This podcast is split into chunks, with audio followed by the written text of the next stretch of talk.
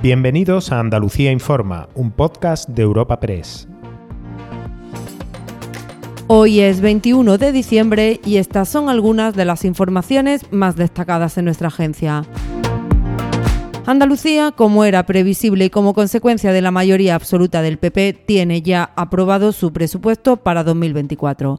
Asciende a 46.753,3 millones de euros y ha contado con el rechazo de toda la oposición, que solo ha logrado que se le admitan 28 enmiendas del total de las 85 aceptadas. Liderando la oposición se encuentra el PSOE y su secretario general, Juan Espada, ha criticado que sean unos presupuestos de continuidad.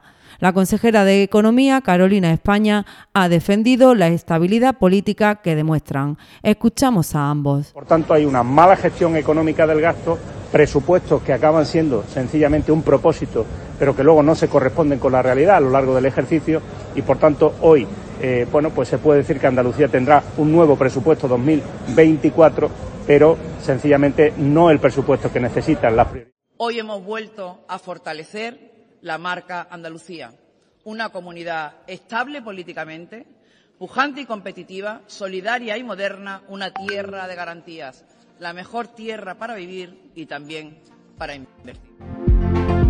Esto es lo que ocurre políticamente en Andalucía, mientras en España las miradas se centran en la reunión de mañana prevista entre el presidente del gobierno Pedro Sánchez y el líder de la oposición. El presidente del PP, Alberto Núñez Feijóo, ha adelantado que intentará que se cierre un acuerdo sobre el Consejo General del Poder Judicial, pero también que quiere pactar a la vez la reforma de la ley del Poder Judicial para poder profundizar en su independencia. Su compañero de partido y presidente de la Junta de Andalucía, Juanma Moreno, ha pedido a Sánchez sentido de Estado. Uno tiene que gobernar para todos y Sánchez solo gobierna para unos pocos. Si realmente quiere un acuerdo, mañana tiene una enorme oportunidad, una gran oportunidad de demostrar que piensa en sentido de Estado, que antepone los intereses generales por encima de los particulares. Y de luego, si, si fuese así, pues lógicamente se podría llegar a un acuerdo. Si no es así, como ha hecho hasta ahora y como lleva haciendo los últimos años, pues será muy difícil. Pero bueno, vamos a esperar. En el apartado de suceso, un día más son muchas y variadas las actuaciones de los cuerpos de seguridad.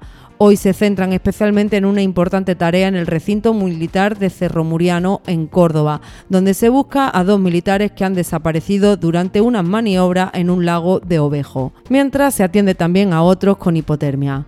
Pero muy distante de este caso encontramos en Huelva la investigación sobre un padre por supuestamente dejar conducir una moto de gran cilindrada a su hijo de tan solo 13 años. Escuchamos a un portavoz de la Guardia Civil. Ante el Servicio de Vigilancia de Carretera, los agentes observaron cómo el pasajero de una motocicleta gesticulaba con ambos brazos de forma extraña, como si fuese dando instrucciones al conductor de la misma, por lo que se procedió a su parada, resultando ser que el conductor de la motocicleta era un menor de 13 años de edad y el pasajero era su padre, por lo que se procedió a investigar al padre como cooperador necesario de un supuesto delito contra la seguridad. Puedes suscribirte a este programa y al resto de podcasts de Europa Press a través de iBox, Apple Podcasts, Spotify o Google Podcasts.